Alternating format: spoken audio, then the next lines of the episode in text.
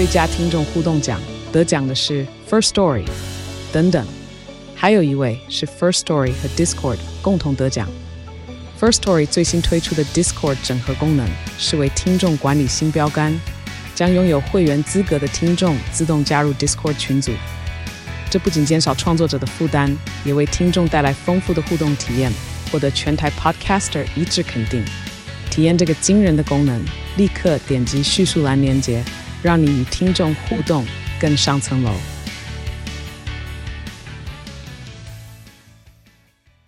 小朋友，你在哪里呀？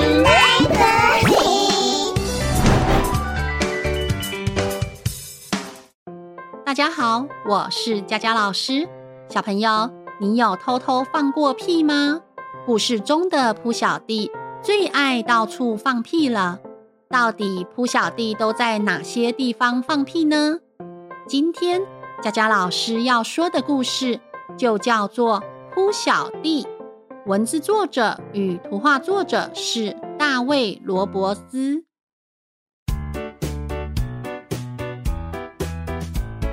扑小弟是一位活泼又有趣的小男孩。他最喜欢放屁了。在牙医诊所里检查牙齿的时候，扑小弟轻轻噗了一声。妈妈捏着鼻子说：“好臭啊！”喂，扑小弟，是你对不对？你很没礼貌呢。在美术馆里欣赏作品的时候，扑小弟用力噗了一声，还咯咯的笑着。爸爸捏着鼻子说：“好臭哦！”喂，扑小弟，是你对不对？很丢脸呢。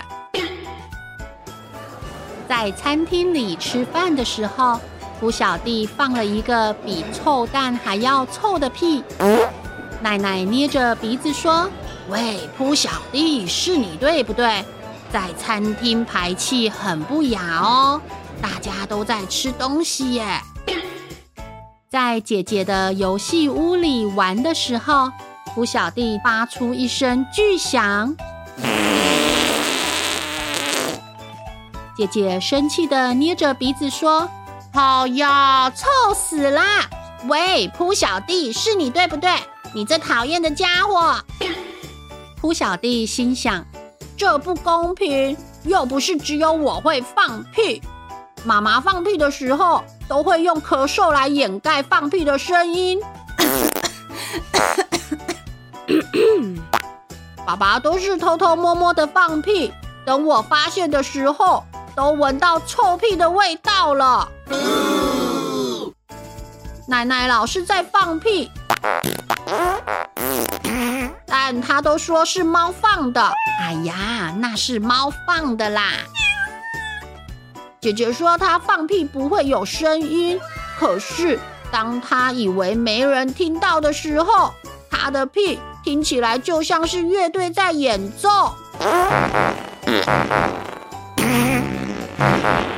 狗狗放的屁总是随风飘散，所以说喽，每个人都会放屁嘛。可是呢，我放的最好了。尤其是在洗澡的时候，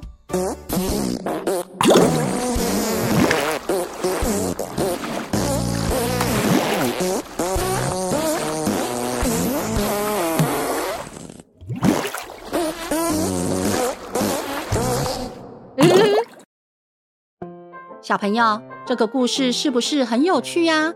故事中的扑小弟真的很爱放屁耶。其实每个人都会放屁。放屁是很正常的事情，如果想放屁就放出来没关系。如果太久没放屁，还可能会肚子痛呢。所以有屁就要怎么样呀？放出来！哦，故事讲完喽，我们下次再见，拜拜。